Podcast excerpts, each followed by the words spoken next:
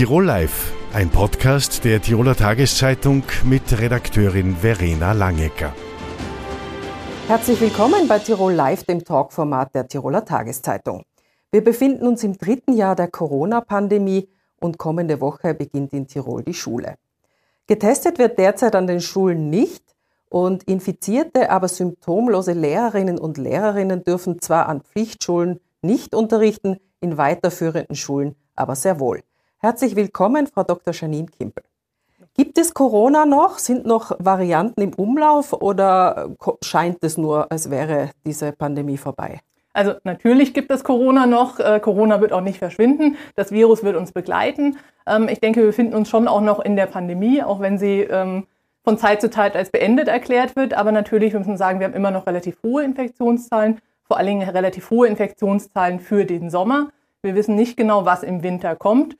Wir hoffen alle, dass keine äh, neuen schwerwiegenden Varianten kommen, dass wir recht gut durch den Winter kommen, aber wir wissen es momentan einfach noch nicht so ganz genau. Mhm. Äh, was ist denn die aktuelle Variante äh, eigentlich und was ist, was ist von der erwart zu erwarten? Ist sie gefährlich, ist sie ungefährlich? Also momentan haben wir immer noch äh, die Omikron-Variante größtenteils. Die Untervariante BA5 ist ähm, momentan äh, in Österreich wie auch ähm, in den meisten Ländern der Welt die dominierende Variante. Es gibt verschiedene andere Untervarianten, die auch zum Teil noch auftreten. Generell ist die Omikron-Variante etwas milder als zum Beispiel die Delta-Variante, aber natürlich, sie kann auch schwere Verläufe machen. Und es erscheint uns momentan eher so, dass Corona jetzt sehr mild ist, weil natürlich viele Menschen schon eine Grundimmunität haben, geimpft sind, eine Infektion vorher hatten und dadurch keinen so schweren Verlauf haben. Aber natürlich ist es immer noch ernst zu nehmen und deshalb ist natürlich auch wichtig, dass wir weiter impfen und dass wir weiter auch äh, schauen. Also der Impfplan der Regierung wurde ja äh, vor einigen Tagen, Wochen vorgestellt. Äh, was empfehlen Sie denn? Wem empfehlen Sie denn eine Impfung? Eine, weiß ich nicht, erste, zweite, dritte, vierte Impfung oder eine neue Impfung? Also eine erste bis dritte Impfung würde ich jedem empfehlen. Das ist die Grundimmunisierung. Jeder ab fünf Jahren, für den ist die empfohlen. Äh, mit den Abständen, so wie das vom Nationalen Impfgremium empfohlen wird. Also die beiden ersten Immunisierungen relativ dicht beieinander und dann die dritte so nach vier bis sechs Monaten. Natürlich ganz besonders empfehlenswert für alle Risikopersonen, also Personen über 60 Jahren, Personen mit Vorerkrankungen, dass die eine gute Grundimmunität haben. Und dann äh, die vierte Auffrischungsimpfung, natürlich auch für alle Personen mit Risikofaktoren, eh schon länger ähm, empfehlenswert. Und jetzt gibt es diese neue Empfehlung, dass die vierte Impfung ähm, für alle ab zwölf Jahre empfohlen wird, so vier bis sechs Monate nach der dritten Impfung. Wie sieht es denn derzeit mit der Durchimpfungsrate aus? Äh, gibt es schon diesen gewissen Prozentsatz der Bevölkerung, die immun ist, von dem immer gesprochen worden ist die letzten Jahre? Genau, also es gab ja ähm, gerade am Anfang der Pandemie diesen äh, Begriff der Herdenimmunität, was wir zum Beispiel von äh, Masern oder so kennen. Ein gewisser Prozentsatz der Bevölkerung muss immun sein, damit dann die gesamte Bevölkerung geschützt ist. Wir haben jetzt gelernt, dass das ähm, für das SARS-Coronavirus 2 so wahrscheinlich nicht der Fall sein wird und dass wir ähm, generell anstreben müssen, eine möglichst hohe Immunisierungsrate zu haben. Aber dass wir nicht sagen, okay, wenn wir Prozentsatz X erreicht haben, dann können wir uns ausruhen und dann äh, sind alle geschützt. Also letztendlich gerade die Risikogruppen, gerade die älteren Menschen, sollten wir alle immunisiert haben. Da sollten wir eine Immunisierungsrate von 100 Prozent haben oder nahezu 100 Prozent. Mhm, okay. Wie sehen Sie äh, den Schulstart in diesem Jahr? Sind Sie mit den Maßnahmen für Lehrerinnen, Lehrer, Schülerinnen, Schüler zufrieden? Also generell aus virologischer Sicht, als Sicht als Virologin kann ich ähm, natürlich ähm, mit ähm, dem, dass jemand Infiziertes äh, zur Arbeit geht, was nicht nur in der Schule ist, sondern auch generell ist, macht natürlich ähm, ja wenig Sinn. Jemand, der positiv ist, egal ob er Symptome hat oder nicht, sollte zu Hause bleiben, um niemand anzustecken, dass man Infektionsketten kurz hält. Und natürlich ähm, macht es sicherlich auch Sinn, dass man testet und ähm, dass man zumindest freiwillige Tests anbietet, auch in den Schulen, dass man quasi schauen kann, wer ist infiziert, dass man die infizierten Personen rausnehmen kann und verhindert, dass große Cluster entstehen. Mhm. Was erwarten Sie im Winter? Im Winter äh, erwarte ich schon, dass die Zahlen steigen. Ähm, natürlich ähm, im Winter, verhalten, äh, ähm, im Winter ähm, halten wir uns vermehrt innen auf. In Innenräumen ähm, ist es schlechter äh, möglich zu lüften. Das heißt, sicherlich werden da ähm, die Infektionszahlen wieder hochgehen. Und dann müssen wir schauen, ähm, ob wir parallel auch noch Influenza-Fälle haben und wie das dann insgesamt in der Summe ähm, ja, sich auswirkt. Sind die Krankenhäuser vorbereitet? Bereitet man sich jetzt wieder auf einen Corona-Winter vor? Also ich glaube, sie sind so vorbereitet, wie sie vorbereitet sein können. Aber natürlich äh, ist ja generell das Problem, dass ähm, wir relativ ähm, große Engpässe an Pflegepersonal, an Ärzten haben und dass ähm, man da natürlich relativ leicht in Personalengpässe äh, geraten kann und dann äh, natürlich äh, ja irgendwann nicht mehr genug Betten vielleicht für alle Patienten hat, die man versorgen müsste. Also Sie wünschen sich auch ein bisschen Eigenverantwortung der Bevölkerung oder um eben diese Engpässe vielleicht ausschließen zu können. Ja, also das natürlich äh, erste Maßnahme natürlich, dass wir immunisieren, dass wir gerade die Risikogruppen, die Älteren, dass wir schauen, dass die eine gute Immunisierung haben, dass die jetzt auch zur Auffrischungsimpfung nochmal gehen, dass sie gut durch den Herbst durchkommen und äh, dass wir natürlich sonst auch in der Bevölkerung generell eine hohe Immunisierungsrate haben. Danke für das Gespräch, Frau Dr. Kimpel. Sehr gerne. In Tirol Live zu Gast ist Gerhard Karner von der ÖVP. Er ist Innenminister. Herzlich willkommen. Grüß Gott. Der Innenminister ist traditionell der Mann fürs Grobe in der österreichischen Bundesregierung.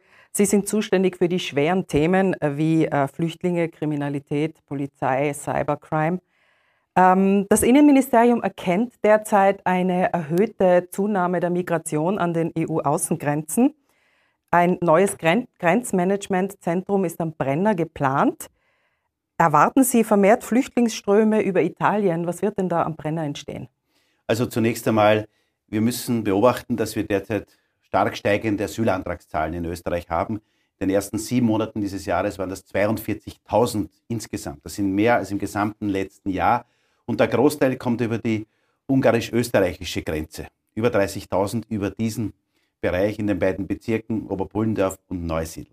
Aber wir haben uns letztendlich darum zu kümmern, dass hier auch in anderen Bundesländern es Möglichkeiten gibt, auch diese Kontrollen auch durchzuführen. Gerade hier am Brenner ist auch eine besonders sensible Situation, wenn wir sehen und hören, dass es auch in Italien eine neue Welle über Lampedusa kommt, dann müssen wir uns darauf vorbereiten. Und daher habe ich gestern gemeinsam mit dem Landeshauptmann dieses Brenneramtsgebäude, wie es technisch heißt, auch entsprechenden Startschuss dazu gegeben, dass wir hier ein Gebäude schaffen für sogenannte Ausgleichsmaßnahmen. Was heißt das Ausgleichsmaßnahmen? Das heißt sicherstellen, dass es Grenzkontrollen gibt im Hinterland, dass hier von dieser Stelle aus die Polizei arbeiten kann und auch Kontrollen durchführen kann. Mhm. Also Sie rechnen damit, dass die Flüchtlingsströme nicht abnehmen? Also äh, illegale Migration ist, findet einfach in Wellenbewegung statt. Und unser Anstrengungen müssen sein, diese möglichst zu verhindern. Dazu ist ein Bündel an Maßnahmen notwendig. Das sind zunächst Bereiche, wo wir sagen, wir müssen die österreichische Grenze mit Schwerpunktkontrollen, mit Stichprobenkontrollen entsprechend sichern. Das tun wir. Wir haben allein im heurigen Jahr über 350 Schlepper festgenommen. Und die Schlepper sind dafür verantwortlich, dass illegale Migranten über den Balkan bis nach Österreich oder Europa kommen. Diese müssen wir eindämmen. Dann auf der zweiten Seite ist die bilaterale Zusammenarbeit, also die nachbarschaftliche Zusammenarbeit mit unseren Nachbarländern notwendig. Das tun wir, weil der Großteil über Ungarn kommt, sehr intensiv mit Ungarn. Aber es ist notwendig, dass wir natürlich auch mit den italienischen Behörden auch entsprechend zusammenarbeiten. Und auch das ist ein wichtiger Schritt im Kampf gegen die illegale Migration. Mhm. Sie planen ja jetzt auch mehr Zusammenarbeit an der EU-Außengrenze Ungarn-Serbien. Äh, was wird da die österreichische Polizei tun? Also wir haben ja Ungarn-Österreich ist eine sogenannte Binnengrenze. Das heißt, innerhalb der Europäischen Union gibt es die Möglichkeit zu Stichprobenkontrollen. Das tun wir. Was notwendig ist, und da ist auch die Europäische Kommission gefordert, ist, dass wir noch stärker die EU-Außengrenzen kontrollieren. Und Ungarn, Serbien ist so eine Außengrenze und da verlangen wir von der Kommission etwas, aber wir tun auch selber etwas. Und gemeinsam mit den ungarischen Kollegen sind wir da stärker im Einsatz. Wir haben bisher 50 Polizistinnen und Polizisten dort im Einsatz und wir werden das mittelfristig, also in den nächsten Wochen, auf bis zu 70 Kolleginnen und Kollegen, Kolleginnen und Kollegen aufstocken. Warum? Damit die Schlepper, illegale Migration gar nicht bis nach Österreich kommt, sondern bereits an der Außengrenze abgefangen wird. Nun hat Ärzte ohne Grenzen vermehrt Gewalt von ungarischen Beamten gegen Migrantinnen und Migranten an dieser Außengrenze festgestellt. Werden die österreichischen Beamten vielleicht auch dahingehend angehalten, in diese Richtung deeskalierend zu wirken? Also unsere Kolleginnen und Kollegen sind natürlich dementsprechend ausgebildet. Aber der ungarische Innenminister, der vorgestern bei mir zu einem Gespräch in Wien auch war, hat das, diese Frage, diese Journalistenfrage auch klar zurückgewiesen, dass das nicht der Fall sei, dass er die Anweisung gegeben hat, dass das ungarische Polizistinnen, die ungarische Polizei nicht tut. Er hat dem klar widersprochen. Das ist zur Kenntnis zu nehmen. Aber natürlich ist die österreichische Polizei exzellent ausgebildet, unterstützt die ungarische Polizei bestmöglich. Aber was man schon sagen muss, dass es an dieser Grenze Ungarn-Serbien auch immer wieder zu Bandenkriegen kommt, nämlich zwischen unterschiedlichen Schlepperbanden. Die Schleppermafia ist mittlerweile einer der größten Zweige der organisierten Kriminalität. Manche sagen, in diesem Bereich wird mehr verdient mittlerweile als im Drogenhandel. Das heißt, hier sind konkurrierende Banden am Werk, wo es hier oft sehr intensiv, ja brutal, ja lebensgefährlich zugeht. Mhm. Sind die österreichischen Polizistinnen und Polizisten, die dorthin kommen, auf so schwierige Verhältnisse vorbereitet? Selbstverständlich werden die gezielt natürlich für solche Einsätze ausgebildet und nur solche Kolleginnen und Kollegen, die das wollen, die das können, die dafür ausgebildet sind, machen diesen Dienst an dieser Grenze. Mhm. Kürzlich hat das Innenministerium Berichte über vermehrte Abgänge innerhalb der Polizei zurückgewiesen. Aber offenbar gibt es ja Schwierigkeiten bei der Rekrutierung. Äh, warum will denn kaum noch jemand Polizist, Polizistin werden? Also so stimmt das ja nicht. Wir haben Gott sei Dank fast in diesen Tagen fast täglich in unterschiedlichen Bundesländern, Bundesländern Ausmusterungen. Wir hatten auch in Tirol zuletzt in Absam auch wieder eine Ausmusterung gemeinsam mit den Landeshauptmann. Viele sind in der Schule, viele sind in der Ausbildung. Wir haben derzeit österreichweit über 3000 Polizistinnen und Polizisten, junge Kolleginnen und Kollegen in der Ausbildung, die auf den Beruf warten. Aber das Thema Arbeitskräftemangel, das trifft uns alle. Das betrifft die Wirtschaft, das betrifft aber auch den öffentlichen Bereich, Bildung, Gesundheit, aber auch die Polizei. Ich kann nur sagen, der Polizeiberuf ist ein wunderschöner Beruf, er ist ein spannender Beruf, er ist ein abwechslungsreicher Beruf. Er ist ein Beruf, der natürlich manchmal auch schwer, schwierig und gefährlich ist, aber vor allem dieser Beruf genießt ganz hohes Vertrauen auch in der Bevölkerung. Der Polizist ist oder die Polizistin ist jener äh, Beruf, der in der Bevölkerung am meisten Vertrauen von allen genießt. Das hat doch die letzte Umfrage wieder gezeigt und daher bewerben Sie sich bei der Polizei. Sie werden einen schönen Beruf ergreifen. Ähm, es gibt ja eine neue Rekrutierungskampagne, die in Wien gestartet mhm. ist. Wird es diese Kampagne auch in Tirol geben? Braucht, also, braucht es in Tirol Polizistinnen also wir haben, Polizisten? Wir haben in Wien den größten Bedarf derzeit, aber auch in anderen Bundesländern. Gerade im Westen, Vorarlberg, aber auch Tirol. Ich habe gestern auch mit den Führungskräften der Landespolizeidirektion in Tirol gesprochen und da wurde auch das Thema Personal auch zu Recht angesprochen. Und daher werden wir diese Informationsoffensive, die wir gemeinsam mit der Stadt Wien durchführen, auch in andere Bundesländer äh, entsprechend durchführen. Adaptiert natürlich. Wir haben die Wiener Kampagne natürlich auf den Wiener Slang oder auf die Wiener Sprache äh, umgemünzt. Die passt natürlich in Tirol überhaupt nicht. Da braucht man natürlich ordentliches Tirolerisch. Aber natürlich werden wir solche Informationsoffensiven auch in anderen Bundesländern durchführen, auch in Tirol. Wie viele Polizistinnen und Polizisten sehen Sie in Tirol gebraucht? Also Faktum ist, wir haben immer wieder Abgänge, natürlich Pensionierungen, auch Wechsel. Also es sind in Summe, ich glaube nicht einmal ein Prozent der Polizistinnen und Polizisten wechseln ihren Beruf. Das heißt, wenn das in jedem Konzern, in jedem Betrieb so wäre, dass so wenige den Beruf wechseln würden, äh, könnte man froh sein. Das heißt, wir sind hier sehr zufrieden, aber natürlich, wie in anderen Bereichen, gibt es auch in der Polizei und auch in der Polizei Tirol Wechsel, die in die Privatwirtschaft gehen und in einen anderen Bereich. Und wir haben insgesamt für Österreich im Regierungsprogramm 3500 zusätzliche Planstellen, Polizistinnen und Polizisten. Und natürlich ist hier ein guter Teil auch für Tirol vorgesehen. Mhm. Ähm, kommen wir zu aktuellem. Kürzlich wurden in Tirol in St. Johann bei einer Fahrzeugkontrolle, die nicht geklappt hat, weil der Kastenwagen davongefahren ist, äh, ein 14-Jähriger angeschossen. Derzeit wird untersucht, ob, ob dieser Schusswaffengebrauch äh, notwendig war. Was würden Sie sagen, quasi als oberster Chef dieser Polizisten, Polizistinnen, waren diese Schüsse gerechtfertigt? Das ist wohl Sache der Ermittlungen, die jetzt klar im Laufen sind. Die Landespolizeidirektion Tirol hat sich ja klar dazu geäußert, wo sie sich klar gegen Vorverurteilungen wehrt.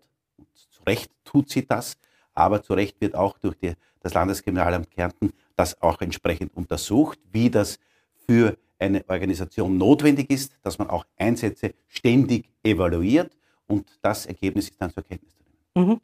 Am 25. September wird in Tirol gewählt. Sie selbst kommen aus Niederösterreich, äh, ebenfalls einem sehr mächtigen schwarzen Bundesland. Wie sehen Sie die aktuelle Performance der ÖVP und deren Auswirkungen auf die Wahl in Tirol und dann in Folge 2023 auf die Wahl in Niederösterreich?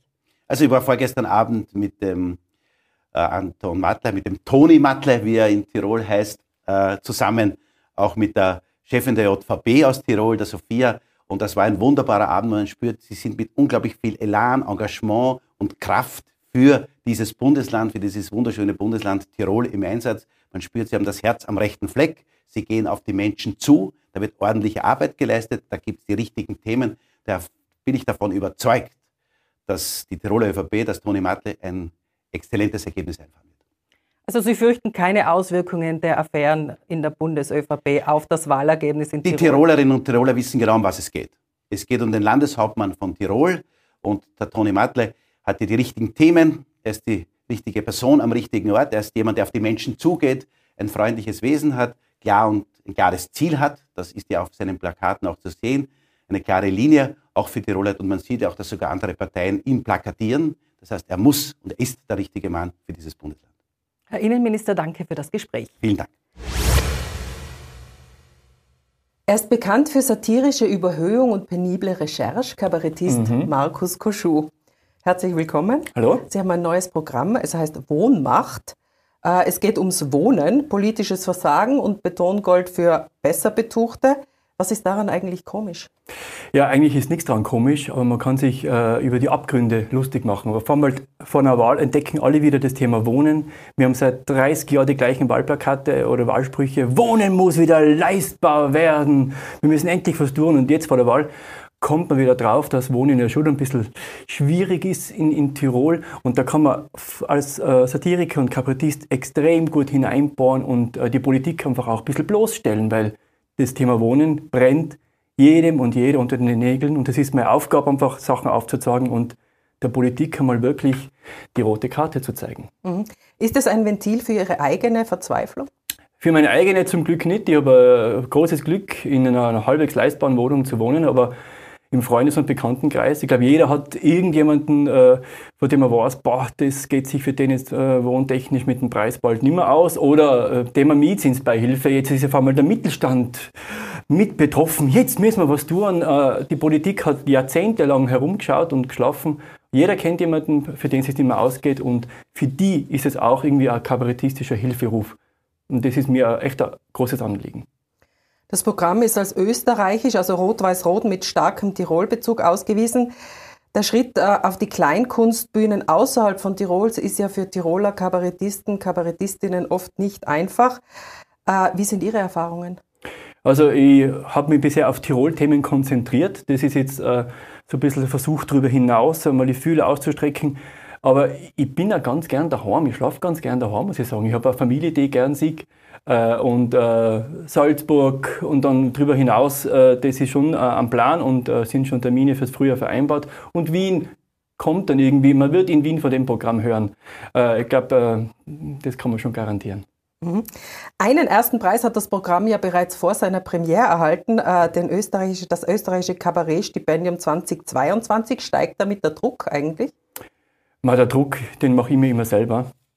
Und ich glaube, ich bin mein schlimmster Feind in so Programmwertungsprozessen. Also, der, der, Druck kann gar nicht größer sein, aber natürlich ist es schön, dafür das österreichische Kabarettstipendium äh, 2022 erhalten zu haben. Äh, es erleichtert einiges in, im Wertungsprozess. Äh, man kann mehr Leute einbinden, wie in Harald Windisch, in Klaus Rauermoser oder die Lisa Hörtnagel wird auch im Programm zu hören sein. Eine Riesenfreude, mit denen mit, äh, zusammenzuarbeiten. Und äh, der Druck ist immer der gleiche, weil es muss den Leuten dann auch gefallen, ohne ihnen gefallen zu wollen. Und das ist die große Kunst. Mhm. Bleiben wir gleich beim Thema. Schauspieler Harald Windisch und Theatermacher Klaus Rohrmoser und Schauspielerin Lisa Hörtnagel sind offenbar dabei. Was hat es damit auf sich? Der Harald Windisch hat mir sehr geholfen, ein paar Knoten zu lösen, weil natürlich das Thema Wohnen irgendwie kabarettistisch auf eine Bühne zu bringen, wo wir alles, alle sagen, das ist nicht lustig, wie es die Leute gerade geht. Wollen, man kann total gut, zum Beispiel die Leerstandsabgabe. Viele Tieren zerlegen bis in ihre Grundfetzen, weil es ja wirklich ein, Schaß ist auf Deutsch. Vorarlberg geht, geht ganz andere Wege. Man kann sich gute Beispiele abschauen. Der Klaus Rohrmoser hilft mir jetzt in der Endregie und die Lisa Hörtnagel hat mir ihre Stimme geliehen. Und ich muss sagen, äh, wer die Lisa Hörtnagel mal hört, äh, muss ein Fan von ihr werden. Also ich bin total happy, dass sie mit im Boot ist und äh, ich freue mich einfach auf die Premiere und auch auf die Stimme von der Lisa. Wann ist Premiere? Am 14.09., das ist jetzt nicht mehr lang hin. Kaufen Sie Karten schnell! Viel wird nicht mehr da sein an Karten, ich kann es versprechen. Satire darf ja bekanntlich alles. Äh, Sensibilität äh, gibt es aber auch immer in jeder Zeit eine andere. Gibt es kabarettistische No-Gos, also Dinge, die Sie nicht mehr so bringen würden vielleicht? Äh, für mich hat es immer schon geheißen, äh, dass Satire nicht alles darf. Also ich, ich finde, äh, äh, Pädophilie und, und, und, so Sachen hat einfach auf einer, auf einer Kabarettbühne nichts verloren. Oder diese ewig faden Mann-Frau-Comedy-Programme, das finde ich einfach fad. Äh, Kabarett muss bissig sein und es ist ein Unterschied, ob es lustig ist oder witzig. Witzig braucht ein bisschen mehr Hirnschmalz. Und, und das ist einfach die, die Stoßrichtung vom Kabarett, einen Witz zu erzeugen und den Leuten was mitzugeben, über die sie davor herzhaft lachen haben können. Und äh, ich finde, äh, es hat im Kabarett auch seine Grenzen. Äh, ich muss keinen Politiker persönlich attackieren oder in sein Privatleben hineinstirren. Gerade in Tirol bieten die Politiker äh, in ihrem politischen Umfeld äh, super, super Angriffsflächen und äh, das genügt, dass sie diese Abend fühlen, allein schon pro Partei. Corona hat Auftritte lange Zeit verunmöglicht. Mittlerweile gibt es kaum mehr Einschränkungen und trotzdem Besucherrückgänge. Wie sehen Sie das? Wie ist das bei Ihnen, Ihren Veranstaltungen?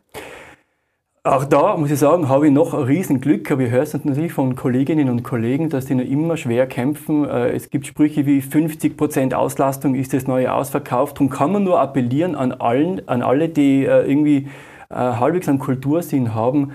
Geht's in die Theater, schaut euch Sachen an, geht's auf Konzerte. Irgendwann wird es einfach die Konzerte und, und die ganzen Kulturveranstaltungen nicht mehr geben können, wenn der größte Subventionsgeber, das ist einmal das Publikum, nicht mehr kommt. Und äh, da muss man echt appellieren, geht's bitte wieder in die Theater und in die Konzerte. Kommen wir nur kurz zu einem aktuellen Thema. Sie haben ein ganzes Programm über die Tourismusabgabe gemacht. Jetzt hat Felix Mitterer, Tirols Parade, Aushängeschild, äh, angekündigt, wegen dieser Tourismusabgabe auswandern zu wollen. Wie finden Sie das? Ich finde es konsequent von Felix. Äh, Wobei, äh, hätte sich auch davor erkundigen können, das ist halt für jeden in Tirol so, äh, der indirekt oder direkt äh, vom Tourismus profitiert. Das ist ja ein super, super dehnbarer Passus. Ich zahle ja auch Tourismusabgabe. Und wissen Sie was? Diese Tourismusabgabe, ich würde sie nicht abschaffen. Ich würde sie umwandeln in eine Wohnabgabe, weil der Tourismus ist komplett überfördert in Tirol und das Geld muss dahin, wo es gebraucht wird, in die Pflege, ins Wohnen. Ich glaube, da würden die Leute, die Unternehmen in Tirol wahrscheinlich äh, viel, viel lieber äh, eine Abgabe zahlen, wenn es dorthin kommt, wo es die Leute echt wehtut, nämlich ins Wohnen und nicht in den Tourismus, der immer weiter, höher, schneller wird. Das macht keinen Sinn mehr. Politikberatung von Markus Kuschu. Danke für das Gespräch. Bitte gerne. Das war Tirol Live, nachzusehen auf tt.com, nachzuhören in einem Podcast und auch nachzulesen. Tirol Live, ein Podcast der Tiroler Tageszeitung. Das Video dazu sehen Sie auf tt.com.